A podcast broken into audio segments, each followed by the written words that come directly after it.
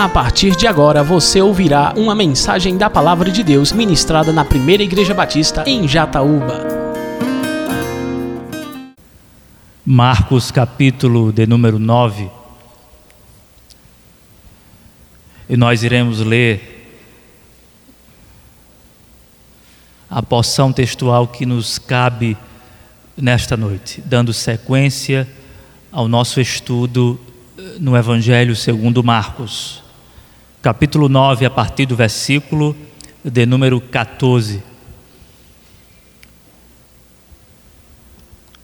Narrador sagrado nos diz assim: Quando chegaram onde estavam os outros discípulos, viram uma grande multidão ao redor deles e os mestres da lei discutindo com eles. Logo que todo o povo viu Jesus, ficou muito surpreso e correu para saudá-lo. Perguntou Jesus: O que vocês estão discutindo?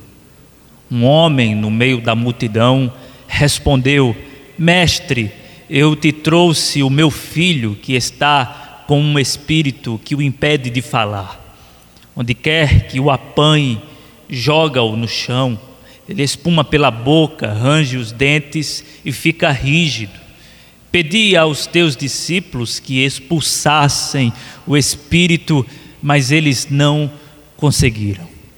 Respondeu Jesus: Ó oh, geração incrédula, até quando estarei com vocês? Até quando terei que suportá-los? Tragam-me o menino. Então eles o trouxeram. Quando o espírito viu Jesus, imediatamente causou uma convulsão no menino. Este caiu no chão e começou a rolar, espumando pela boca. Jesus perguntou ao pai do menino: Há quanto tempo ele está assim? Desde a infância, respondeu ele. Muitas vezes esse espírito o tem lançado no fogo e na água para matá-lo. Mas se podes fazer alguma coisa, tem compaixão de nós e ajuda-nos. Se podes, se podes, disse Jesus, tudo é possível aquele que crê. Imediatamente o pai do menino exclamou: Creio, ajuda-me a vencer a minha incredulidade. Quando Jesus viu que uma multidão estava se ajuntando, repreendeu o espírito imundo, dizendo: Espírito mudo e surdo, eu ordeno que o deixe e nunca mais entre nele. O espírito gritou, agitou violentamente e saiu. O menino ficou como morto, ao ponto de muitos dizerem: Ele morreu. Mas Jesus tomou-o pela mão e o levantou, e ele ficou em pé. Depois de Jesus ter entrado em casa, seus discípulos lhe perguntaram em particular: por que não conseguimos expulsá-lo? Jesus respondeu: essa espécie só sai pela oração e pelo jejum. Eles saíram daquele lugar e atravessaram a Galileia Jesus não queria que ninguém soubesse onde eles estavam, porque estava ensinando os seus discípulos e lhes dizia: O filho do homem está para ser entregue nas mãos dos homens. Eles o matarão e três dias depois ele ressuscitará. Mas eles não entendem, eles não entendiam o que ele queria dizer e tinham receio de perguntar-lhe. Pai amado, abençoa mais uma vez este momento, momento precioso onde a tua palavra é proclamada aos homens. Que o Senhor esteja sobre a minha vida e sobre a vida de cada ouvinte, os que estão aqui presentes no, no templo e os que estão escutando em algum lugar do mundo esta mensagem pela internet. Deus, que o teu evangelho, o evangelho de Deus, o evangelho de Jesus Cristo, o evangelho dos apóstolos, que o Evangelho genuíno esteja mais uma vez poderosamente alcançando vidas para a glória do teu santo nome. Assim oramos no nome santo de Jesus. Amém. Você já deve ter experimentado o gosto amargo do fracasso. Isto porque nem sempre nós vencemos e conseguimos, nem sempre nós acertamos, nem sempre nós atingimos o nosso alvo, o nosso objetivo. Acontece que a vida ela é feita de altos e baixos. De modo que, às vezes, nós estamos no monte do sucesso, mas de repente nós, por alguma circunstância, somos levados para os vales baixos do fracasso. Provavelmente você já experimentou esse gosto amargo do fracasso. Certamente você deve ter experimentado isso, até porque nenhum de nós está imune, está isento aos fracassos da vida. E sabe, amados, o texto que nós estamos a meditar neste exato momento ele nos traz uma mensagem que fala sobre fracasso. É interessante observar isso, porque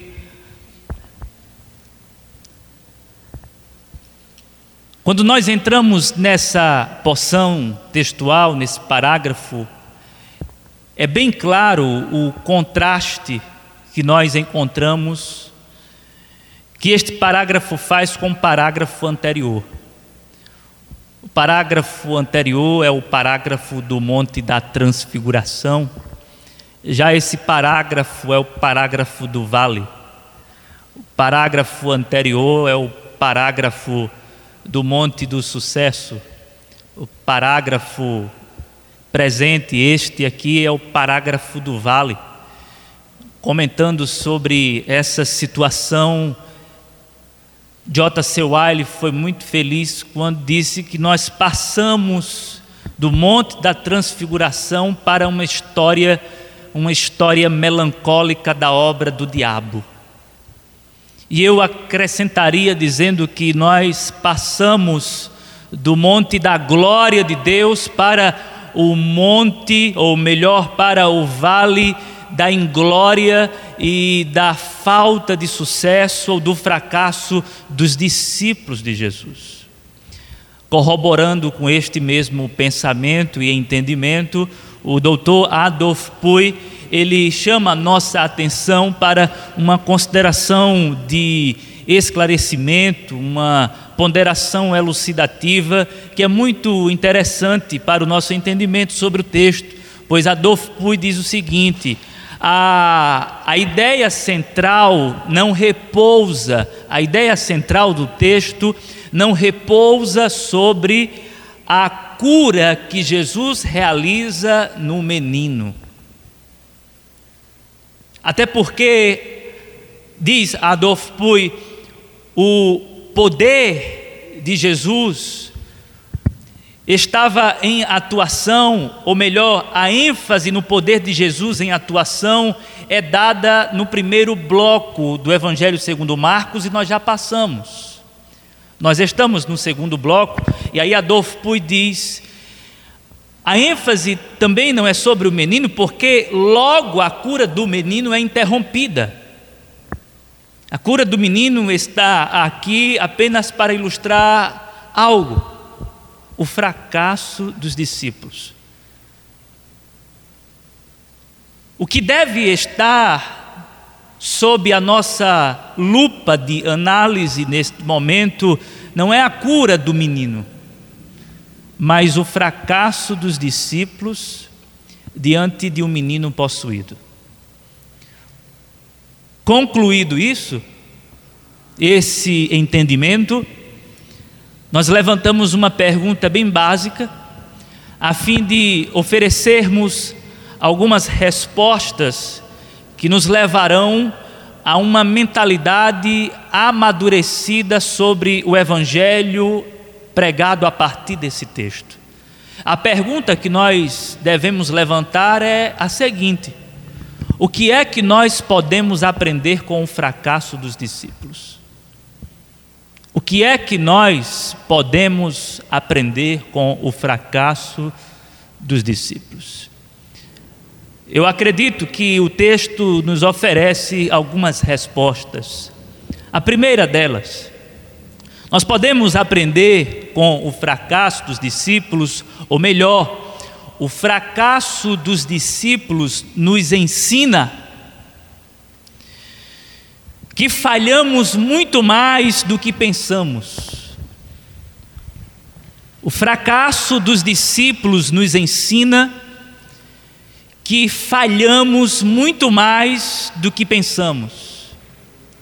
Eu não sei se você percebeu, mas neste texto há um amontoado de falhas. Eu posso elencar algumas só para nós nos situarmos. Nós temos a falha de representatividade. Que falha é essa?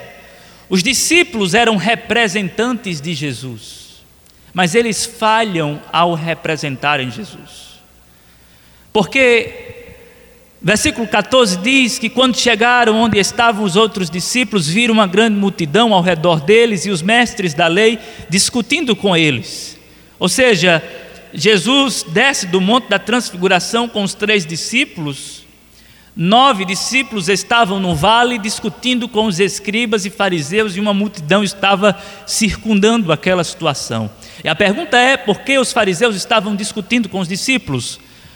Muito provavelmente porque os discípulos não conseguiram expulsar o demônio, e justamente por essa causa, os fariseus, os mestres da lei, estavam dizendo o seguinte: o mestre de vocês não é o Messias e vocês são falsos.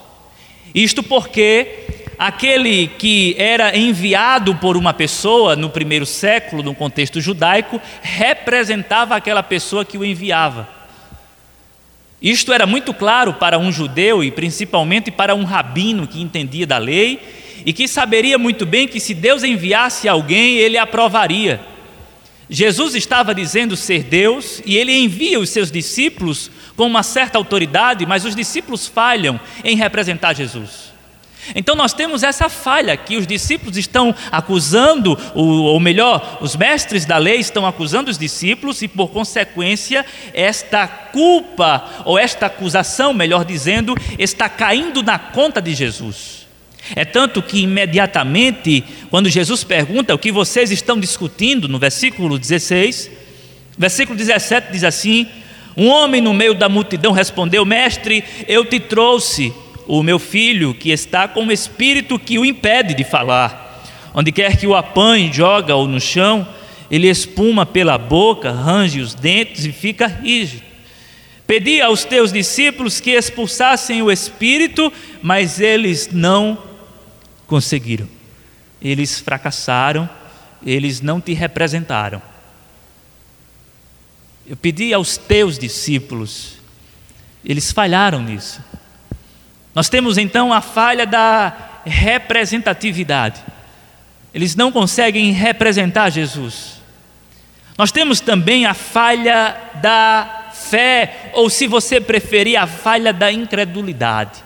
Porque no versículo de número 19, Jesus pergunta: Ó oh, geração incrédula, até quando estarei com vocês? Até quando terei que suportá-los? É bem verdade que Jesus está falando isso para todos que ali se encontram, para a multidão, para os escribas, fariseus e também para os discípulos. Os discípulos estão dentro desse pacote Eles não estão tendo fé suficiente para esta situação específica. Então, há uma falha aqui. Há uma terceira falha também, que nós podemos observar aqui no versículo de número 29. É a falha de uma vida devocional fraca. Porque quando os discípulos perguntam no privado para Jesus, por que não conseguimos expulsar o demônio? Jesus diz, versículo 29, esta casta só sai por meio de oração. Vocês não estão orando como deveriam. Terceira falha. E aí temos uma quarta falha dos discípulos. Versículo de número 32 nos informa o seguinte: o último versículo. Mas eles não entendiam o que ele queria dizer e tinham receio de perguntar-lhe. Jesus mais uma vez fala sobre a sua morte e os discípulos mais uma vez falham em assimilar esse entendimento. Então percebam que há pelo menos quatro falhas. Às vezes nós, passando um olhar grosso no texto, não percebemos, mas com um olhar fino podemos perceber, e podemos perceber até mais. Ou seja, o fracasso dos discípulos nos ensina que falhamos muito mais do que nós pensamos. Há muito erro aqui. Eu queria aqui acrescentar um, uma falha grosseira que está acontecendo aqui nesse momento. Porque enquanto o demônio ou a casta continua castigando o menino, os discípulos estão discutindo com os fariseus, discutindo o porquê daquela situação está como está. E é uma discussão inútil, porque é uma discussão que não resolve o problema. Os discípulos estão discutindo, enquanto o pai da criança está com a mão na cabeça, dizendo: O que é que eu vou fazer com o meu filho? Os discípulos falham muito aqui, eles fracassam, e assim somos nós. A semelhança desses discípulos, nós falhamos mais do que pensamos. Você pensa que falha muito? Você pensa que falha muito? Você falha muito mais do que você pensa. Você contou quantas falhas suas hoje? Três, quatro? Será que não foram sete, oito, nove, dez, vinte, vinte e cinco, trinta? Às vezes não percebemos as nossas falhas. Esse retrato aqui dos discípulos discutindo com os fariseus enquanto uma criança sofre é algo que leva Jesus a dizer: ó oh, geração incrédula, até quando terei que suportá-los?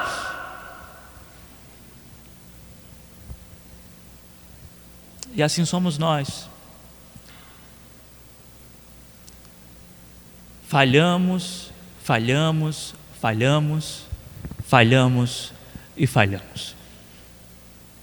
Falhamos na igreja, falhamos no casamento, falhamos no trabalho, falhamos nas nossas relações interpessoais, falhamos em absolutamente tudo. E aí você pergunta: e agora? O que será de nós? Graças a Deus, amados. Graças a Deus pelo Cristo que tem paciência para suportar as nossas falhas, conduzindo-nos para aquele grande momento onde nós seremos de uma vez por todas e para sempre transformados. Digo isso porque Jesus, ele continua conduzindo os seus discípulos. Ele não abandona os seus discípulos. Ele fica assim com uma chateação santa. Ele fica com uma ira santa Ó oh, geração incrédula, até quando estarei com vocês? Até quando terei que suportá-los? Mas percebam que quando Jesus termina a sua obra exorcista naquela criança e vai embora com os discípulos, ele começa a ensinar os discípulos a mesma coisa.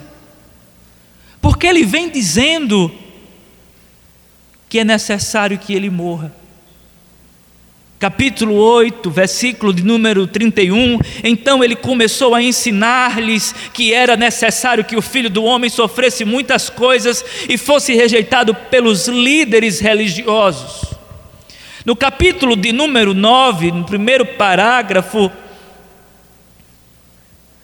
Jesus diz no versículo 9, enquanto desciam do monte, Jesus lhes ordenou que não contassem a ninguém o que tinham visto, até que o filho do homem tivesse ressuscitado dos mortos. Capítulo 9, versículo de número 30 e 31. Eles saíram daquele lugar e atravessaram a Galiléia. Jesus não queria que ninguém soubesse onde eles estavam, porque estava ensinando os seus discípulos e lhes dizia: O filho do homem está para ser entregue nas mãos dos homens. Eles o matarão e três dias depois ele ressuscitará. Jesus está dizendo assim: eu preciso ir para a cruz para salvar vocês, não apenas dessas falhas passageiras e temporais, não apenas desses fracassos relativos à contingência desse mundo caído, mas eu preciso morrer na cruz do Calvário para livrar vocês do fracasso eterno Jesus está conduzindo pacientemente os seus discípulos que são falhos, e assim ele conduz a sua igreja hoje, porque nós somos a igreja do Senhor Jesus, estamos num processo de santificação, às vezes estamos no monte do sucesso da glória de Deus, mas de repente nos encontramos no vale da inglória da nossa incapacidade, insuficiência, inoperância,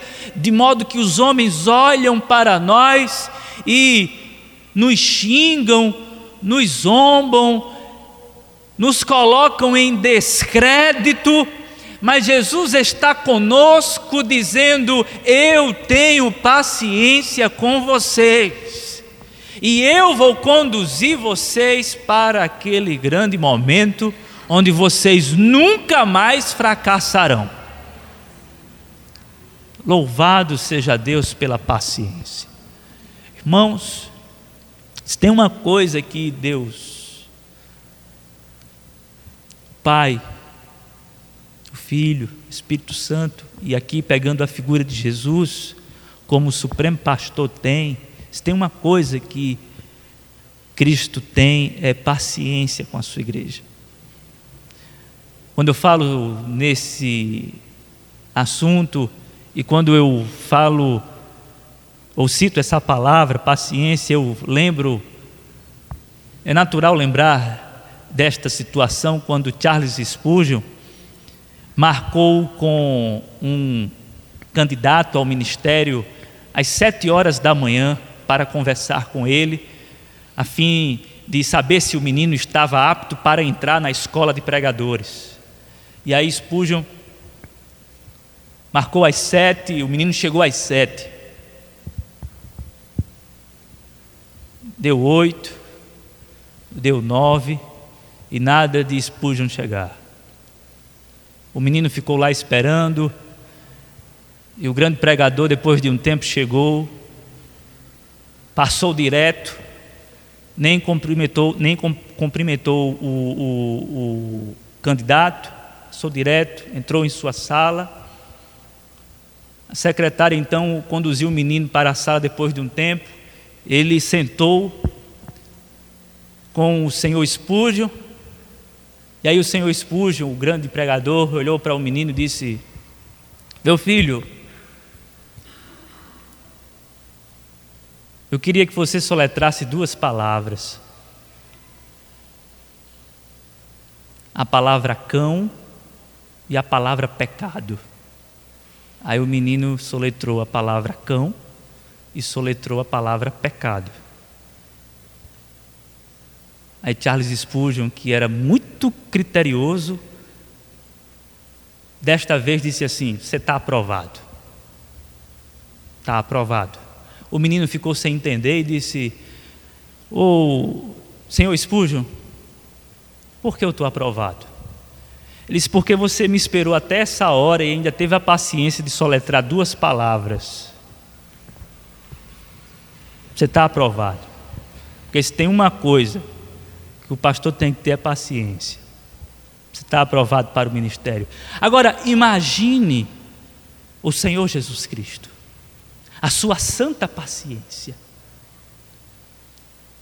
Nós falhamos com Ele, falhamos com os homens, falhamos na Sua obra, mas o Senhor continua conosco, dizendo: Eu estarei com vocês até a consumação dos séculos.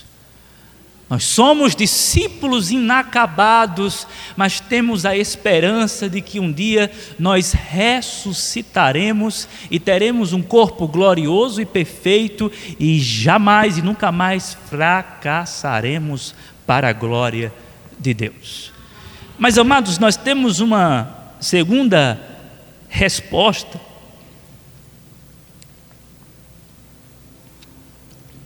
O que é que o fracasso dos discípulos nos ensina.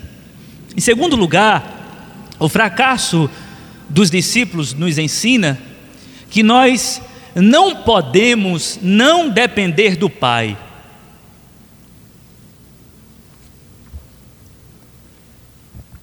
Nós não podemos não depender do Pai. Eu acredito que essa é uma lição muito clara aqui no texto, a partir do fracasso dos discípulos. Porque quando Jesus termina a sua obra santa realizada e efetuada na vida da criança, trazendo alívio para o pai do menino, e quando ele sai com os seus discípulos e vai para uma casa, os discípulos perguntam: Senhor, por que é que nós não conseguimos expulsar? E aí Jesus diz assim: Esta casta, esta espécie de demônio só sai por meio da oração. Eu sei que na sua Bíblia e na minha tem por meio da oração e jejum mas esse jejum aí foi um acréscimo. Os manuscritos, os manuscritos mais antigos não, não trazem essa palavra, é só oração. Jesus está falando de um único elemento, o elemento da oração. E esse elemento, que é o elemento da oração, está comunicando o seguinte: dependência de Deus. O que é que Jesus está dizendo então? Vocês foram tratar ou foram lidar com uma situação sem depender do Pai. Todas as vezes que vocês forem lidar com uma situação difícil como essa, sem a dependência do Pai, vocês fracassarão. Os discípulos aprendem uma dura e humilhante lição. Eles são humilhados, porque eles fracassam diante de uma multidão e diante dos mestres da lei que estão assistindo de camarote o fracasso dos discípulos.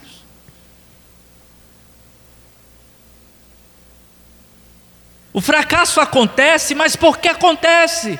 Diz Jesus: esta casta aqui só sai por meio da oração. Tem situações que, mesmo que você não tenha uma vida devocional, uma vida devotada a Deus, tem situações que você ainda tem a graça de lidar com ela ou com elas. Mas tem determinados sofrimentos que somente por meio de uma vida dependente de Deus, somente por meio de uma vida que depende absolutamente do Senhor, é que nós iremos lidar com estes sofrimentos. Este caso em específico, em especial, uma casta de demônios poderes sobrenaturais tomando de conta de uma criança. Os discípulos já haviam expulsado demônios. E eles acreditavam que o poder era inerente deles. Mas de repente, nesta situação, eles percebem que não há mais poder. E por que não há mais poder? Porque eles estavam vivendo como se já tivessem o controle de toda e qualquer situação. Quando na verdade o mestre deles, Jesus, que era o próprio Deus encarnado, passava noites inteiras orando na presença do Pai, revelando a sua dependência operando milagres, curando enfermos, expulsando demônios, mas sempre na dependência do Pai. Os discípulos, contudo, caminham na contramão,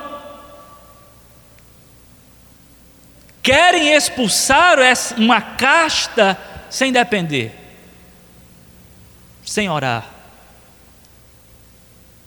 E aí se dão mal. Como disse um pensador, o sermão deve servir como propósito de oração. Ou seja, o sermão tem como um dos seus propósitos levar o povo a orar. Considerando esse pensamento, nós podemos destacar o seguinte aqui: devemos orar da seguinte maneira Senhor, não nos deixes depender de nós mesmos. Não nos deixes depender de nós mesmos. Por que será que nós pensamos que podemos fazer do nosso jeito? Por que será que nós pensamos que vai dar certo a nossa maneira? Por que será que pensamos que podemos resolver com a nossa inteligência? Tem coisas que nós até resolvemos, mas tem determinadas situações que somente a intervenção divina. E diariamente nós lidamos com essas situações. Diariamente nós estamos lidando com poderes tenebrosos. E por esta razão, diariamente nós precisamos orar, Senhor, não nos permita depender de nós mesmos, mas que possamos depender somente de Ti. Se por algum instante a mão do Senhor for retirada de você, você perceberá a sua força espiritual se esvaindo num só instante. Se você ainda está de pé na caminhada, é porque a poderosa mão do Senhor está sobre a sua vida. Se você ainda está enfrentando este sofrimento de pé, se você ainda não cedeu, se você ainda não caiu, se você ainda não se acovardou, é porque a boa mão do Senhor está sobre a sua vida. Mas ele orienta dizendo o seguinte: fique debaixo da minha mão poderosa, não saia debaixo dela. Porque se você sair, você não vai ter êxito, você não vai lograr resultado positivo nas circunstâncias difíceis da vida. Os discípulos aprendem essa dura lição. Eles quiseram apresentar um poder espiritual o qual eles não tinham mais porque eles não estavam se apresentando ao Pai antes de se apresentarem aos homens. E isso me faz lembrar de um grande pregador passado, um homem piedoso, que pregava o Evangelho de uma maneira poderosa e que, num determinado dia, depois de pregar, ele foi parado por uma senhora que disse assim a ele: Pastor, quando o senhor vai para o púlpito,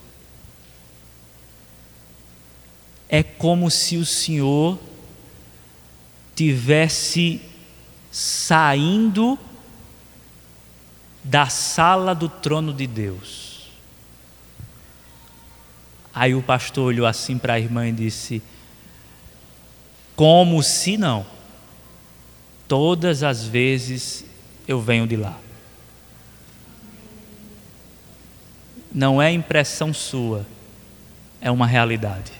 Eu venho diretamente da presença de Deus. Eu estou em oração para falar a vocês.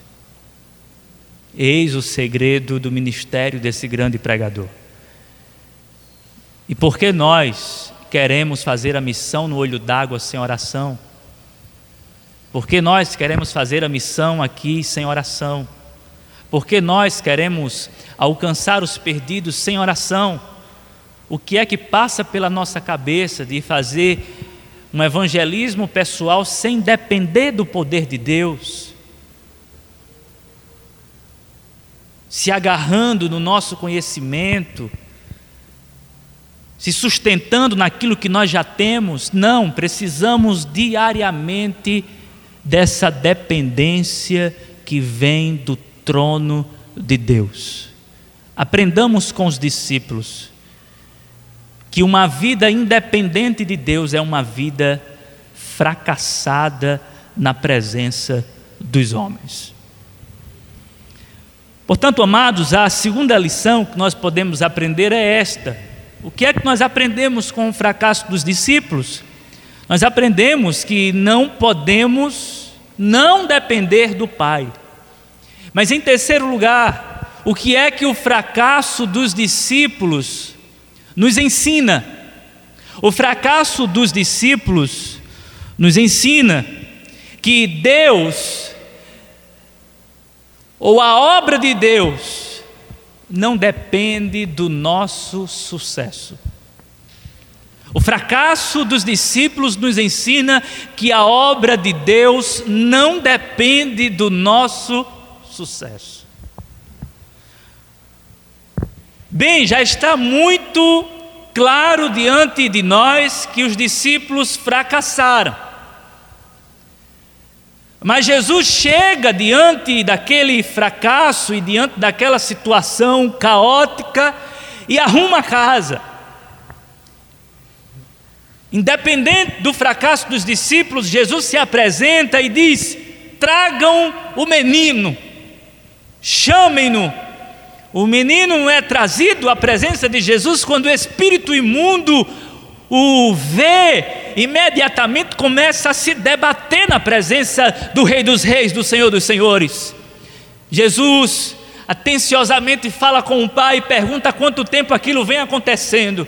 O pai explica, dá algumas pistas do que está acontecendo. E aí, quando a multidão está sufocando aquela conversa e aquela situação tão tenebrosa, Jesus, diz o texto, repreende o espírito imundo, dizendo: Espírito mudo e surdo, eu ordeno que o deixe, nunca mais entre nele. O espírito gritou, agitou violentamente, saiu. O menino ficou como morto, ao ponto de muitos dizerem: Ele morreu. Mas Jesus tomou-o pela mão e o levantou, e ele ficou em pé.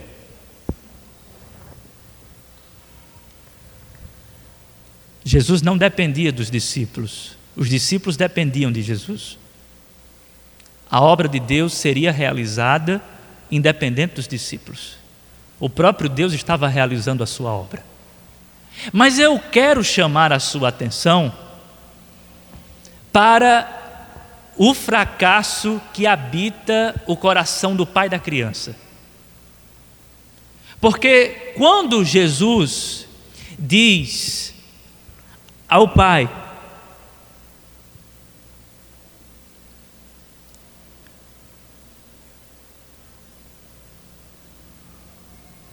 tudo é possível aquele que crê. Versículo de número 23.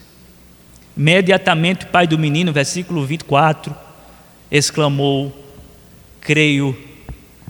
Mas aí tem uma vírgula, e em seguida tem a seguinte frase, tem a seguinte oração: Ajuda-me a vencer a minha incredulidade. É o que Ricardo Barbosa chama de o outro lado da fé, a dúvida. Ele crê, mas ao mesmo tempo assume que não crê tanto. Creio, Senhor, mas ajuda-me, porque eu não tenho tanta fé assim. E aí eu gosto muito do Tim Keller, quando o mesmo comentando esse texto, ele diz assim: diante de Jesus, o homem não precisa se apresentar como perfeito. Diante de Jesus, o que o homem precisa é admitir o seu fracasso e se arrepender na presença dele. É isso que o Pai faz. Senhor, eu creio, mas na verdade, no fundo, no fundo, eu não tenho tanta fé assim. Eu acho que o meu filho vai morrer. Jesus não depende da fé desse pai. Jesus expulsa o espírito maligno ou os espíritos malignos que ali se encontravam. E a criança fica para sempre liberta de todo o mal. O que isto nos comunica? Que a obra de Deus não depende dos discípulos de Jesus, não depende da instituição, não depende da igreja, não depende dos irmãos santos, não depende daqueles que têm fé, não, não depende.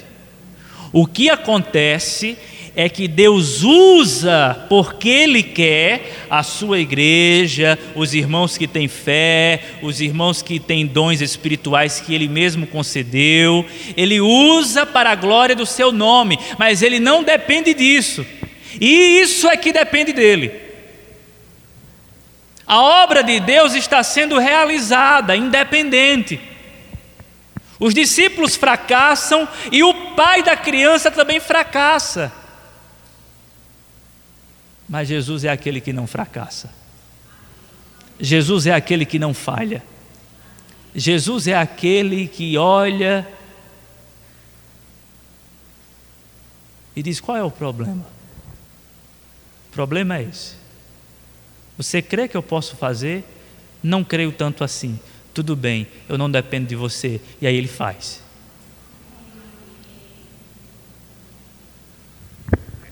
Talvez você não creia na restauração da sua família, mas ele não depende da sua fé. Ele faz. Talvez você esteja desanimada, com a fé bem para baixo, bem apequenada. Mas ele não depende de uma fé grande. Talvez você tenha desacreditado,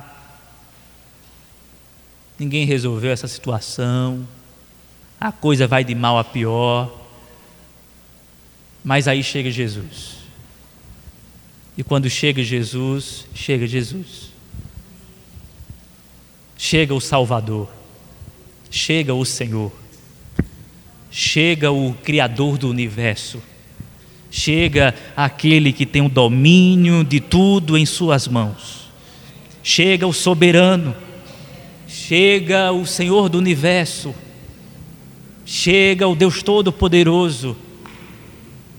Eu gostaria que você enchesse o seu coração de esperança esperança naquele que não depende de você, esperança naquele que é suficiente ou que é autossuficiente. Queria que você que é fraco, que tem fracassado na sua vida espiritual, dependesse unicamente de Deus e se prostrasse diante dele, dizendo assim: Senhor, eu fracassei, estou fracassando, por favor, me ajude. E jamais pagando uma de santo na presença dele, de super-herói espiritual, porque no fundo, no fundo, ele sabe como anda o seu coração. O pai é sincero e diz que não sabe direito. Ele até crê, mas de repente não crê mais. Mas Jesus vai lá e faz a sua obra a despeito da fé deste pai. Você confia em Deus mesmo quando não confia? Você confia em Deus mesmo quando não confia?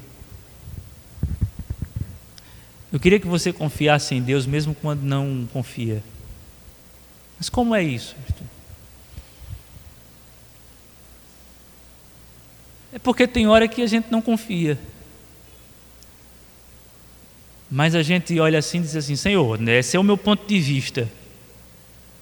Mas o Senhor pode fazer o que quiseres.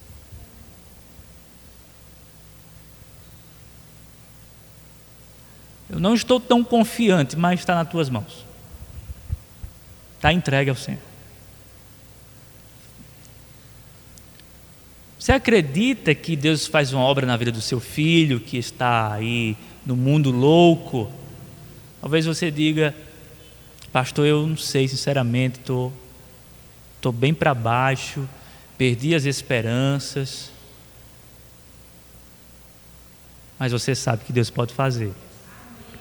Você sabe que Deus pode fazer. Você não tem esperança, não tem mais fé, tá, a sua fé está pouca, mas no fundo, no fundo, você sabe que Deus pode realizar um milagre. Mas amados, o ponto principal da mensagem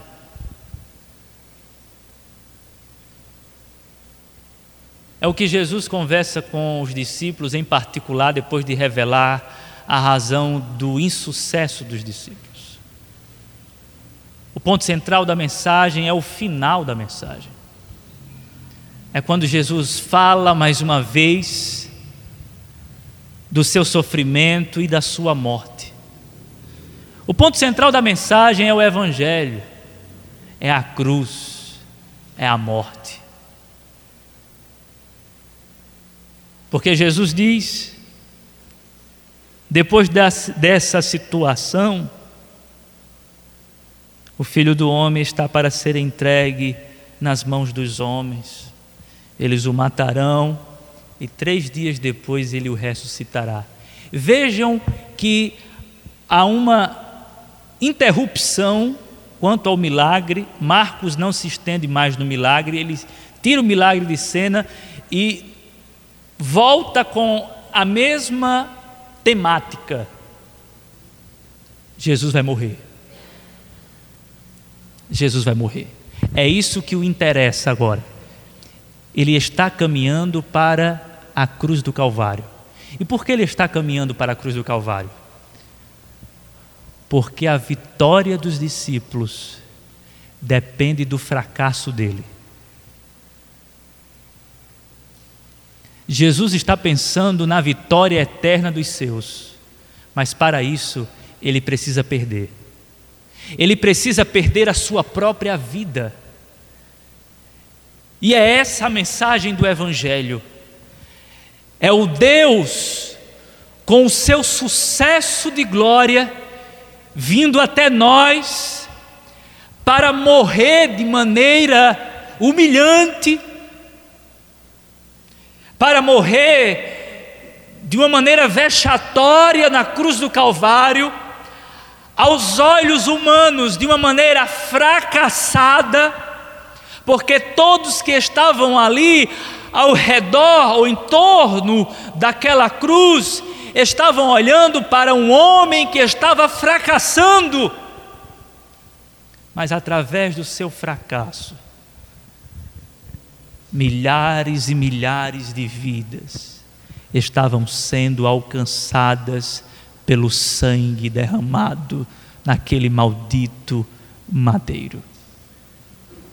Como diz Ricardo Barbosa, Jesus venceu por meio do amor e por meio da fraqueza. Ele venceu não por meio do poder, ele venceu por meio do amor e por meio da fraqueza. Ele escolheu amar, e quando ele escolheu amar, ele escolheu perder, porque para amar como ele amou, ele tinha que perder a vida como ele perdeu. E ele perdeu a vida como ele perdeu, porque ele amou como ele amou e assim Ele nos garantiu a vitória final. Nós que estamos nesse processo, no caminho do discipulado, no caminho do discípulo, experimentando fracassos e mais fracassos.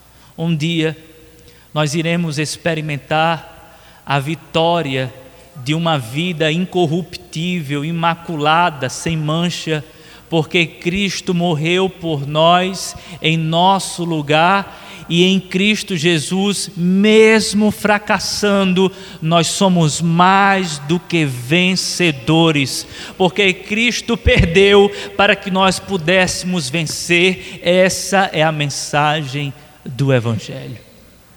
Mas o Cristo que perdeu para que nós pudéssemos vencer, ele também foi vitorioso sobre a morte a sua história não termina em fracasso, mas a sua história, ela tem um desdobramento triunfante, porque o fracasso é apenas uma etapa de um processo glorioso que está para acontecer, pois ele há, há, há, de ressuscitar dentre os mortos, segundo a Escritura e a profecia, e é isso que acontece. Ele morre, aos olhos dos homens ele perde, mas ao terceiro dia ele ressuscita dentre os mortos. Deus aprova o seu trabalho e nos comunica o seguinte: vocês agora estão garantidos no sucesso do reino de Deus.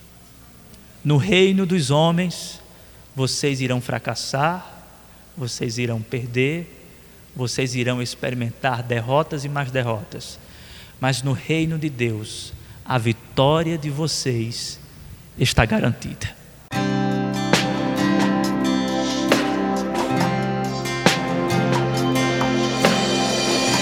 Você acabou de ouvir uma mensagem da Palavra de Deus ministrada na Primeira Igreja Batista em Jataúba. Para mais informações e para ouvir outras mensagens online, acesse facebook.com/barra Igreja Batista Jataúba. Curta e compartilhe.